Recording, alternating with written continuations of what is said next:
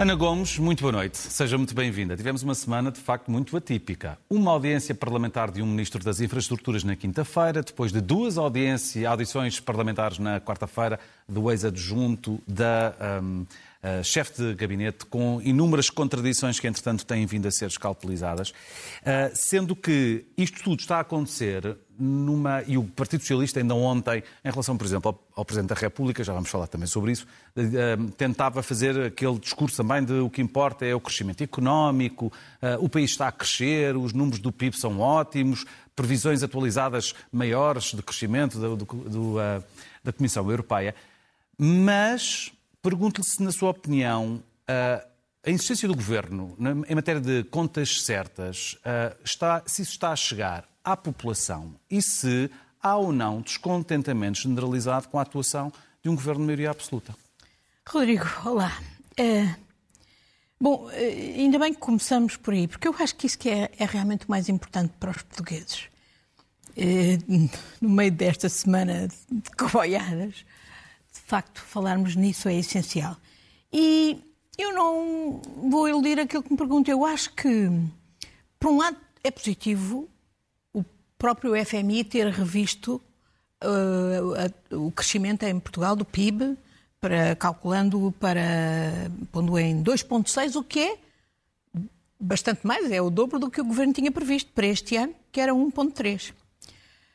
Mas a verdade é que, uh, ainda em agora, meados de abril, o, o governo mandou uh, à Comissão Europeia as suas previsões para os próximos anos, portanto, de 23 a 27.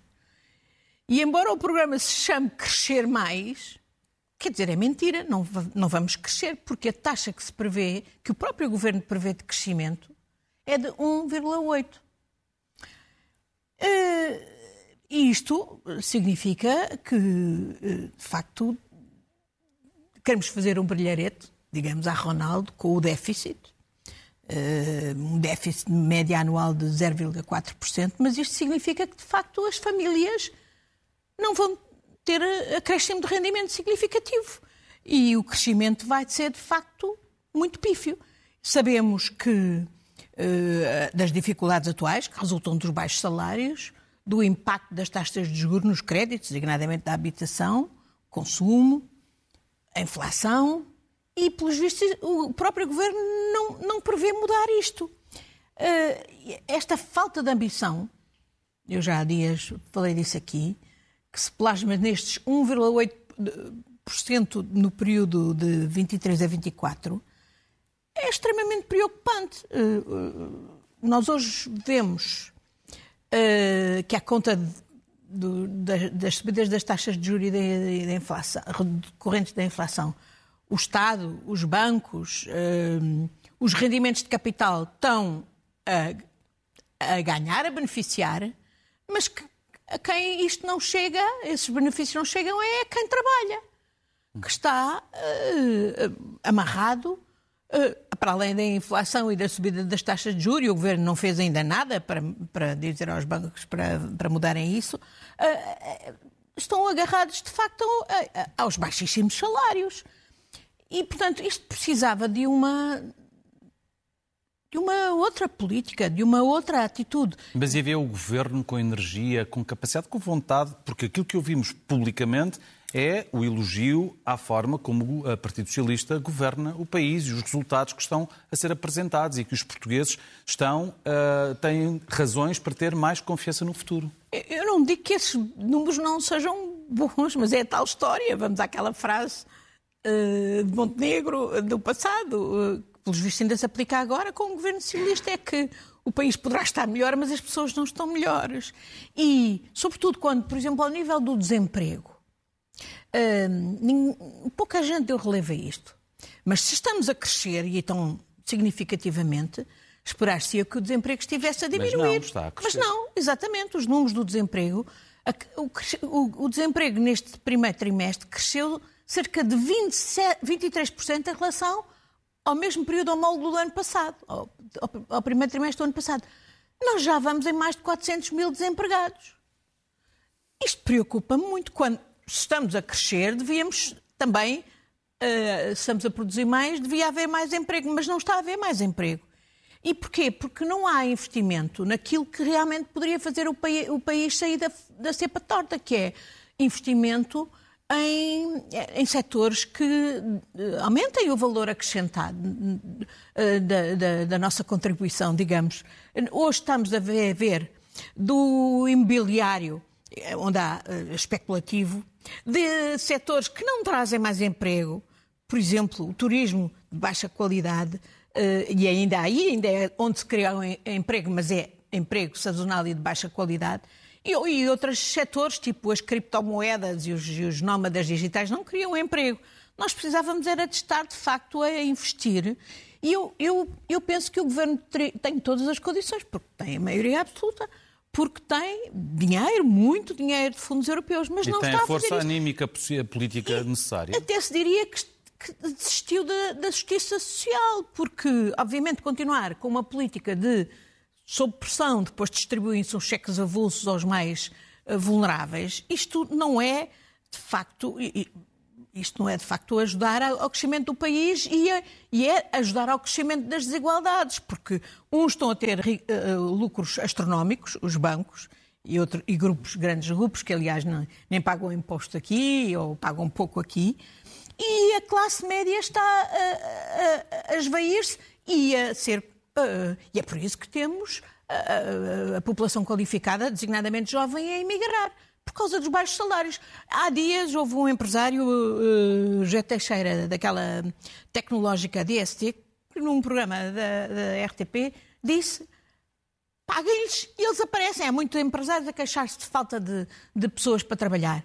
Paguem-lhes e eles aparecem. Paguem-lhes como deve ser e eles aparecem. Ora bem, esta é uma questão essencial. Portanto, aqui o Governo não só devia ter essas políticas de investimento e de incentivo aos setores de, uh, que, cria alto valor acrescentado e que cria uh, e que, realmente sustenta o, o desenvolvimento do país e, um crescimento realmente sustentado, uh, e devia também olhar para o lado distributivo. E eu tenho aqui várias vezes falado, volto a falar, numa reforma fiscal, mas uma reforma fiscal que fosse profunda, que fosse justa, que fosse progressiva, que obrigasse, por exemplo, eh, quem não paga imposto, quem não paga ou paga muito pouco, a pagar imposto. Que obrigasse, eh, de maneira a, por exemplo, diminuir a carga de impostos de IRS nas classes médias e mais baixas, de maneira a diminuir o IRC sobre as PMEs. Isso significaria, obviamente, ter que aumentar os impostos os impostos sobre os grandes grupos monopolistas, os bancos, os seguros, aqueles setores, os combustíveis, a distribuição, aqueles setores que estão a fazer lucros extraordinários. O governo disse que ia taxar, ainda não vemos nada disso. Esta mudança tinha que ser feita. E, obviamente, precisávamos de um, de um, de um governo que tivesse força uh, anímica, designadamente para também resistir à captura pelos lobbies.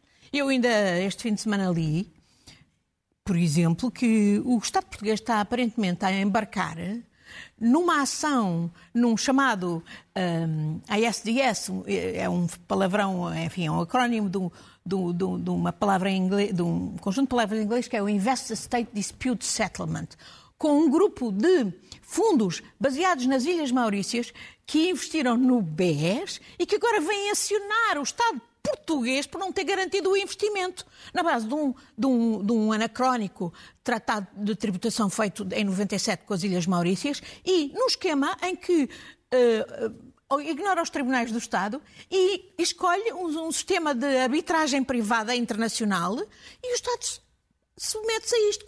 Se o, se o governo estivesse, uh, indignadamente as finanças, estivessem de facto a fazer o que deviam, era, pura e simplesmente, há muito tempo deviam ter acabado com esses, esses acordos fiscais anacrónicos, como esse com as Ilhas Maurícias, e não deviam aceitar ser demandados nesse tipo de tribunal, que vai ser um sorvedouro para os contribuintes, porque é para sermos condenados, como é óbvio. Eh, ao nível europeu, há uma perfeita sensibilidade contra isso. Eu lembro-me, por exemplo, fartei-me de, de, todos os, os, os, chamados acordos de, de, comércio livre eh, que a própria Comissão, entretanto, negociou, modificou isso exatamente, essa cláusula, exatamente para não expor os Estados a, a, a esse esquema que já vem de, de, um, de, um, processo neoliberal ligado ao chamado consenso de Washington, etc. Ora, aqui tem exatamente um caso concreto em que Portugal o governo português tinha que resistir ao lobby, aos lobbies, designadamente dos advogados, que vão ser pelo lado do Estado e pelo lado dos, dos que nos acionam, os grandes ganhadores desse esquema.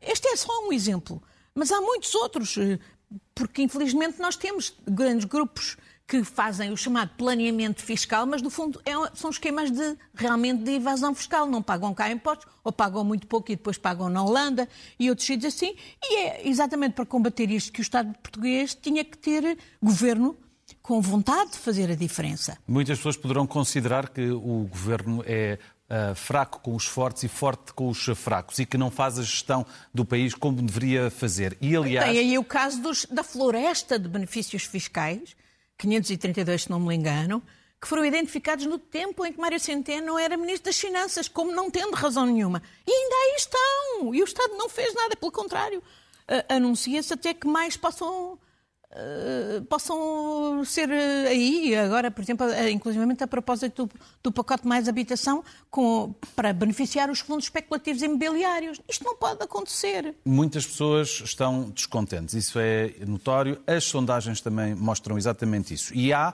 algumas pessoas que são particularmente, estão particularmente descontentes, e são, algumas delas, particularmente reconhecidas. É o caso de Cavaco Silva, que ontem fez aquele discurso, uh, o terceiro no espaço de cinco meses, porque já é a terceira vez este ano que Cavaco Silva faz discursos com uh, enorme violência, talvez ontem tenha sido com maior violência contra o governo, críticas enormes. Um, mas isto, pedi-lhe um comentário àquilo que ouviu de Cavaco Silva, mas também àquilo que, sobre o governo, mas também àquilo que ele disse em relação ao PSD e aparentemente a dar indicações ao PSD sobre como seguir, nomeadamente não apresentem coligações antes de tempo, etc. Bom, eh, eu até posso, pelo que eu acabo de dizer, coincidir com o professor Cavaco alguma, no diagnóstico, por exemplo, das questões económicas. Ele, um dos aspectos que ele referiu era justamente o pífio crescimento económico, que obviamente não serve e que é, revela pouca ambição e que não serve claramente o país, que nos põe cada vez mais para trás uh, uh, ao nível europeu.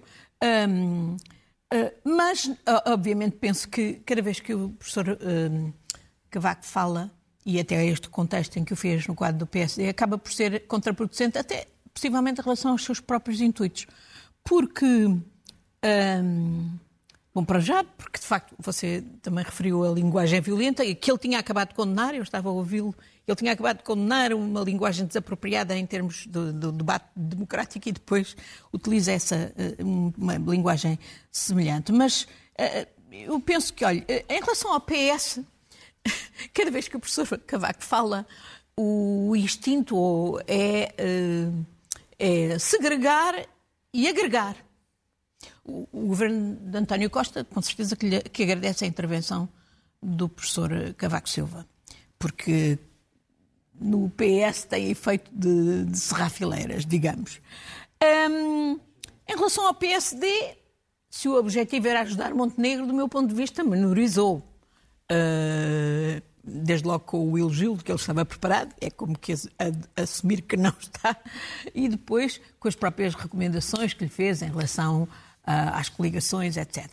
O próprio Presidente da República mostrou, obviamente, ressentimento quando, no fundo, quis, disse, disse, que era completamente falsa a narrativa, não sei exatamente a palavra que ele utilizou, que partiu do princípio que não havia alternativa, que foi uma das coisas que o Presidente, aliás, avançou até para justificar não ter, não tomar outras eh, medidas agora no quadro desta, desta, deste enfrentamento com o Governo. Portanto, eu... Hum, não penso que ele tenha ajudado o PSD. Pode haver muita gente contente e haverá aí muita gente laudatória, mas não penso que isto ajude Montenegro. É claro que as razões mais intrínsecas porque Montenegro não, não foi ajudado é que ele também não se ajuda a si próprio. Eu não vejo que ele tenha visão alternativa, estratégica, propostas para o país. Ainda agora, a propósito desta cena, há dias pedia a cabeça de uma funcionária, que era a secretária-geral do CIRP, do meu ponto de vista totalmente despropositada, eh, e, e, e, tem rabos de palha, não é? Os amigos, os amigos que estavam lá com problemas com a justiça em, em Espinho, a história da casa não declarada ao Tribunal Constitucional, etc. Portanto, hum, não me parece que a ajuda do professor Cavaco uh, possa ter realmente resultado em grande ajuda. A questão é que aparece no final de uma semana que foi, como eu dizia no início da nossa conversa, muito quente para o governo por causa um, do forrobodó, balbúrdia, tantas palavras há na língua portuguesa para caracterizar aquilo que se tem passado. E a Comissão Parlamentar de Inquérito, o que aconteceu esta semana, é de facto muito relevante. E é muito relevante, principalmente, toda a gente considera, em torno do que se passou com o SIS. A atuação do SIS, quem é que ativou, de que forma, todos os contornos. Há várias falhas, aparentemente, na fita do tempo e naquilo que, um, por exemplo, a chefe de gabinete de uh, João Galamba terá ou não dito ao SIS. Nomeadamente aquela questão de foi um roubo, que foi a palavra utilizada pelo Ministro e pelo Primeiro-Ministro para caracterizar aquilo que Frederico Pinheiro fez de levar o computador. Mas essa expressão foi aparentemente aquilo que Eugénia Correia disse ao SIS. O computador foi uh, levado. Uh, na sua opinião, os Serviços de Informação e Segurança da República Portuguesa agiram legal ou ilegalmente? Uh, Rodrigo, eu, eu, já não vou fugir à questão do SIS, mas deixe-me dizer que a mim me causa muita. E eu vi as sessões praticamente até ao fim das, da, das audições, audi, audições na CPI esta semana, na Comissão Parlamentar de Inquérito. E, causa-me grande preocupação o facto de não se estar a discutir aquilo para que a Comissão Parlamentar de Inquérito foi constituída, que é a TAP. Uhum. Uh, e, sobretudo, ter passado pelos pingos da chuva uh, uma audiência que, para mim, foi realmente importante e que merecia ser esmiuçada. E não foi, nem pelos deputados, nem pela imprensa. Uh, que foi a de Lacerda Machado. Curiosamente, em contradição com o, o sócio do Sr. Nilman, o, o, empresário Humberto Pedroso, que veio só explicar, não apenas explicar porque é que era indispensável o Estado ter entrado com capitais por causa da, da, da, pandemia para salvar a empresa porque os privados não tinham dinheiro. Portanto, é o que justifica os tais 3,2 mil milhões que, que, de que toda a gente aí fala. Uh, uh, e, por outro lado, ele avisou contra a privatização da, da TAP a toda a pressa. Isso é uma questão que nós devíamos estar a discutir. Ora bem, o, o senhor que foi nomeado pelo Primeiro-Ministro António Costa para representante do Estado na TAP, depois da, da e que esteve envolvido na negociação da chamada reversão parcial da privatização, quando o governo de Costa se formou, curiosamente vem defender o interesse, não do Estado, mas do privado. Vem defender o Nilman, uh, olha, desde o negócio da VEM, em que ele de resto esteve envolvido, através da Geocapital, foi um negócio ruinoso para a TAP, uh, fonte de muitos prejuízos. Veio defender a avência milionária dada a Fernando Pinto, pela qual ele recebia mais como consultor do que como CEO da TAP, e até veio defender a troca dos aviões pelo Nilman, que é um caso que está em, em justiça. Aliás, tarda que a justiça diga o que é que apurou sobre esse caso, que é o tal caso da, troca, da compra dos aviões com o pelo dos, do, da TAP, com o pelo do cão, com outros aviões, em que se estima que o Estado tenha tido um prejuízo de cerca de 400 milhões. E ainda por cima, sendo uma pessoa que vem defender a privatização a correr e não se um, exime de mostrar que ele próprio tem interesse. Trabalha para uma. é administrador de uma empresa concorrente da TAP, a Euroatlantic Airways. Portanto, isto, do meu ponto de vista, era um assunto que merecia realmente grande escrutínio. Mas estamos todos presos por outras, pelas coboiadas todas que, entretanto, ocorreram, não é? Aí eu devo lhe dizer, eu como portuguesa tenho muitos contactos com, com diplomatas uh, estrangeiros aqui no país, de facto tenho muita dificuldade, eles todos me perguntam em explicar. E tenho vergonha, é, quase em explicar o que se passa. Uh, porque tudo isto é produção de um governo que tem, de facto, condições excepcionais, maioria absoluta, fundos uh, europeus para aplicar e, bom...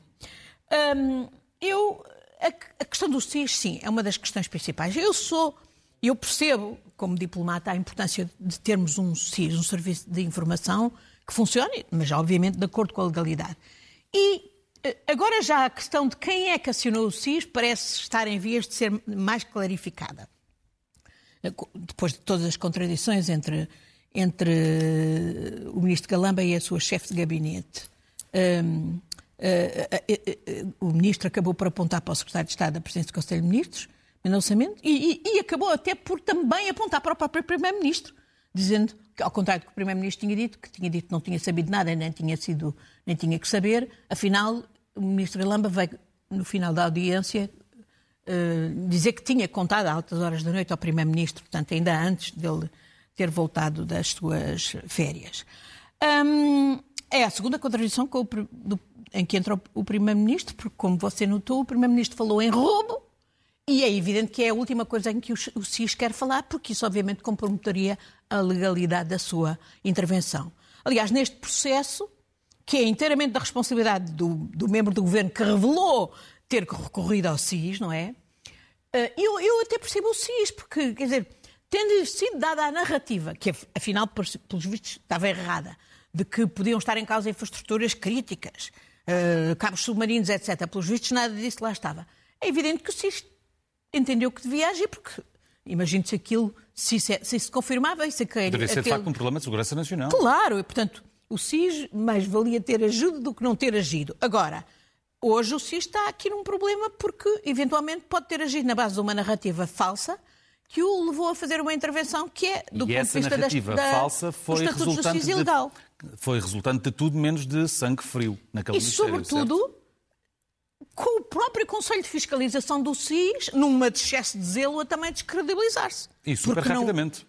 Pois, porque nem sequer ouviram a pessoa que foi uh, vítima, digamos, da intervenção. Uh, e que, no fundo, é uma pessoa que, uh, tudo indica, está a ser cilindrada por e simplesmente porque recusou alinhar na mentira. E, no fundo, acabou por ser um whistleblower, não é? E recusou alinhar na mentira. E é por isso que está a ser cilindrado. A outra questão, para além dos CIRs, é a questão exatamente da mentira. E da, da, omissão, mentira, que depois se quer tapar por esta cortina de Sejamos fundo claros, de mais Ana mentiras. Gomes. Mentira de quem? Do, do ministro, desde logo. Em última análise é o ministro que é responsável, quer dizer, bem pode a senhora chefe de gabinete, isto, havia o, o, Yes Prime Minister, Yes Minister, agora é, aqui é Yes chefe de gabinete, não é? A senhora chefe de gabinete uh, deu o peito às balas para proteger o seu ministro, mas obviamente não conseguiu proteger, até porque ele ia mal preparado, e portanto as contradições foram muitas, e portanto temos imensas, imensas contradições. Uh, as acusações que fazem depois voltam-se contra eles. Olha a história do arquivo, que não havia, mas também não passou a haver a partir do momento em que eles lá, estive, lá, lá passaram, não é? A, a história do da, tele... da, cronologia do Ministério das Infraestruturas daquela noite, agora comunicado, desculpe só interrompê-la, Ana, só, mas só para recordar do comunicado que é enviado para as pessoas que alegadamente foram agredidas no Ministério durante a audição de Frederico Pinheiro, mas depois à noite a chefe de gabinete diz que Uh, o nome dela está lá, mas ela não assina o documento que foi enviado para a agência Lusa. Isso, era um, isso é exatamente um caso absolutamente. O tempo está a contar para dramático. o primeiro. O tempo continua a contar para o primeiro-ministro nesta matéria. Esta Sabe, semana escreveu no Twitter tic-tac, tic-tac, António Costa. Ou algo do Porquê? Género. Porque o primeiro-ministro escolheu este enfrentamento com o Presidente da República. Tudo indica que o primeiro-ministro foi falar com o, primeiro, o Presidente da República e levava o pedido de missão de João eh, Galamba no, no, bolso. E depois alguma coisa aconteceu, mudou de ideias e, obviamente, eh, criou o enfrentamento com, com o Primeiro-Ministro. Uh, para afirmar que não está refém do Presidente da República, e depois há todas as teses de que o regime não é presidencialista, é semi-presidencialista, etc. Mas a questão é, o Primeiro-Ministro comprou de facto uma guerra com o Presidente da República que pode neste momento não ter capacidade de intervir, até porque cometeu vários erros. Desde logo. Capacidade a, a... tem, formalmente não, não, tem. Formalmente não é? tem sempre. Político... E escolherá o momento uhum. de, de, de, atuar. Portanto, Acha que é depois de haver conclusões da CPI? Ouça, eu acho que tudo pode acontecer, mas a questão para mim cada vez mais é esta. Será que o, primeiro, o Presidente da República vai dar ao Primeiro-Ministro o que se calhar ele quer? É que eu, eu, eu não tenho a certeza que isto não seja racional. Não, não tem a certeza que António Costa queira continuar a governar, é isso? Exato. Não, não tenho a certeza que António Costa não queira provocar eleições. E vitimizar-se, naturalmente. Se o Presidente da República... Mas para o... ganhar o quê com isso? Se ele já tem a maioria absoluta? Não, não será para ter, voltar a ter maioria absoluta. Ele não queria a maioria absoluta, não esperava a maioria absoluta. Ninguém esperava. Certo. Uh... Mas eu, para, para então ter, para, para ganhar, não ter a maioria absoluta e vitimizar-se e dizer bye bye. E agora parte para outra, a nível europeu. Uh, eu não sei, ouvi várias pessoas a admitir que, de facto, o Primeiro-Ministro queira eleições. E eu suponho que essa é também uma consideração que o Presidente da República vai ter que ter. Não é só uh, o momento, não é só a alternativa, que neste momento não tem, até porque, de facto, temos um governo. E eu, eu, eu, obviamente, acho que o governo devia continuar e devia governar. É para isso que é isso que os portugueses querem. O Presidente da República sabe que os portugueses não querem eleições neste momento. Esse é também um fator que o dissuade de intervir. Os portugueses querem que o governo governe, mas a questão é: quer Costa ainda governar? Esta é a questão com que estamos todos confrontados e por isso hum, eu não sei dizer-lhe como é que vamos sair disto e por isso eu também não sei explicar, para mais ainda a quem esteja de fora, nem para quem esteja de dentro, o, que é que nos vai. O que é que, Até a mim já é me aconteceu Eu, eu acho louvável, temos aí vários membros do governo que estão embaraçados, quer dizer, o ministro Galamba procurou-se trazer todos para, para, é, vão, para, a lista. Coelhos assim da cartola, temos aí ministros... ministro da Administração Interna, da Presidência. A ministra Mariana Vieira da Silva, esforçadamente, uh, racionalmente, procura intervir para uh, arrefecer tensões, mas eu penso que isto está está para além do, digamos, da, da Galamba tem ou não condições para se manter no Ministério? Galamba não existe. Quem... E essa é também uma das minhas questões. Porquê é que não discutimos a questão da privatização da TAP? Quer dizer, quem vai fazer a privatização da TAP, se ela se fizer, é o Primeiro-Ministro, não há mais ninguém. E, é, e é exato, esta, esta questão tem que ser discutida. Hum, é um Isto, portanto, momento... só para, dizer, para perceber, para si, Ana Gomes, João Galamba já não é Ministro das Infraestruturas não, não. e é o Primeiro-Ministro. Só está lá sustentado pelo Primeiro-Ministro. Uh, dá um sinal até de. de uh, é, é, grave para o Governo, é grave para o país, é grave para o próprio PS. A minha preocupação é o PS. Que eu acho que o PS é um sustentáculo da democracia e é, portanto, a democracia. Isto, obviamente. E dá gás à extrema-direita? Claro, com certeza. Uh, portanto, essa é a minha preocupação. O que é que, no meio disto tudo, como vai agir o Presidente da República? Esta semana anunciou aquele contacto com a imprensa e depois, felizmente, desmarcou, uh, fez bem. Uh, eu penso que ele tem que se resguardar e só falar quando realmente for para agir. Não deixou não... de sair do, do, palácio para, pelo menos, estar a calcar uma pedra pois, da calçada, estava aqui, fora do sítio. Aqui, aqui a questão é, ele vai queimar o o, primeiro, o governo enlumbrando e depois dar a estocada no momento que achar que é melhor, mas aí, de facto, eh, é a degradação da governação, é a degradação da confiança dos cidadãos nas instituições, eh, é a degradação, obviamente, também ao nível do próprio PS. Portanto, preocupa-me muito esta situação, sem dúvida. O que a preocupa há muito tempo, como bem sabemos, é uma outra questão, a da corrupção generalizada em muitas áreas da, da atividade em Portugal, nomeadamente na área uh, política e, em particular, da política autárquica, da política uh, local. Uh, mais casos, agora, depois dos inúmeros que já fomos falando aos últimos, ao longo dos últimos tempos, há pouco fazia referência ao despinho, Agora, esta semana, há em Gaia, no Porto, há um vice-presidente de uma Câmara muito importante como a de Gaia, um, detido em prisão preventiva, um presidente da Câmara de Gaia arguído num processo uh, à, à, margem e uh, este problema parece que nunca vai ser extinto. Eu sobre esses casos em concreto só sei o que a imprensa traz, eh, eh, mas o que me preocupa é a ligação clara que é feita em todos esses casos envolvendo Gaia, Braga, Porto e até Espinho, com uma rede importada de corrupção e de captura, e, em, e que aproveita a chamada lei dos sefraditas hum. uh, para uh, esse tipo de atividades de corrupção, uh, que é o que este caso indicia. Eu tenho farto, tenho farto de falar aqui desta questão da lei dos sefraditas. Eu não sou contra a lei mas sou contra a forma perversa como ela foi aplicada exatamente para criar estas oportunidades. E acho inacreditável quer as autoridades judiciais, quer as autoridades políticas, o governo, não tomem medidas e não falem sobre ela. Além do mais, porque isto, hum, porque isto indicia que o nosso país, de facto, está a ser, pode ser, uma lavandaria, como já foi para cleptocratas, e continua a ser, de resto, para cleptocratas angolanos, para cleptocratas, por exemplo, da Rússia, violando as sanções. E nós, esta semana, recebemos aqui o ministro Kuleba, Dmitry Kuleba, e, e, e só posso apoiar a, a, decisão do governo de. Espero que o governo forneça eh, treino aos pilotos de aviação, como foi para, sugerido, para uma vez que o, que o embargo americano aos F-16 foi levantado. Mas qual é a nossa moralidade? É a moralidade, a moralidade salazarenta de um país prostituído, como no tempo da guerra, eh, quando nós era, o governo era pró-nazis, não é? Eh, era pró-alemães, e ao mesmo tempo tinha a porta aberta para os aliados, tratado bem com toda a gente e, uma, no quadro de uma apregoada naturalidade. Nós agora não temos politicamente, felizmente, obviamente, eh, essa veleidade de neutralidade, porque isto aqui trata-se de tomar partido pelo direito internacional e a justiça ou, ou, ou, ou contra ele.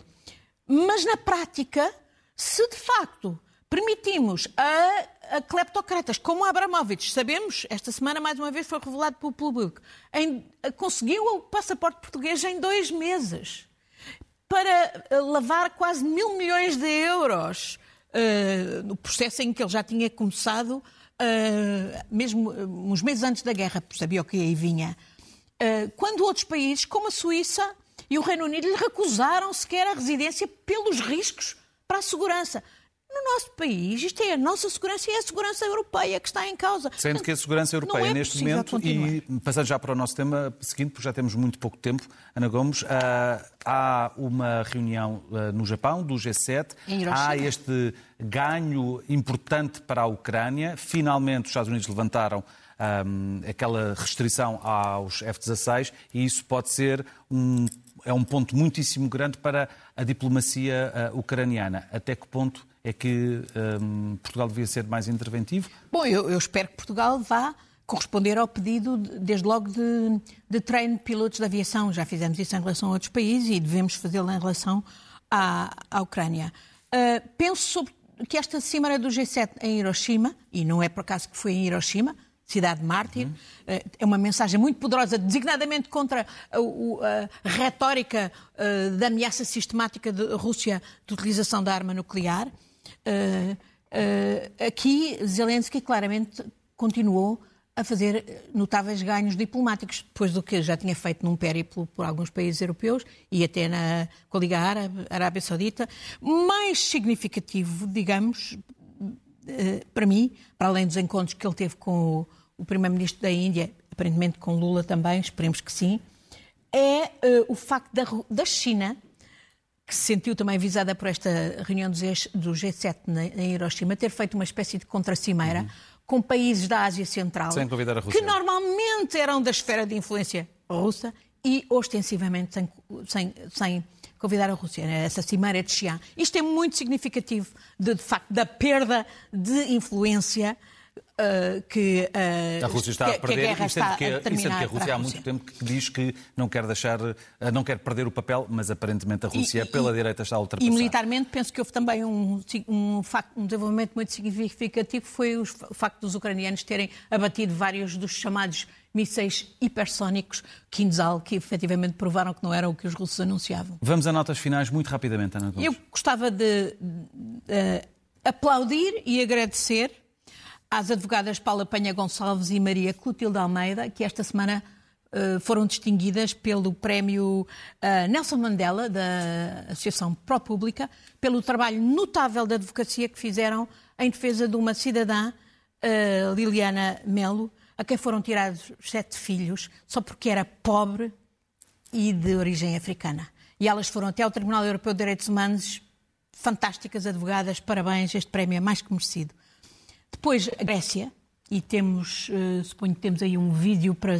Muitas vezes houve acusações dos chamados pushbacks, em que a, a guarda costeira uh, grega e até, infelizmente, o Frontex foram acusados de ter, ter rechaçado uh, imigrantes e refugiados, pondo-os em perigo de revida. Depois, desta vez, há um vídeo que está a correr mundo que mostra exatamente a guarda costeira grega fazer exatamente isso. É, é vergonhoso.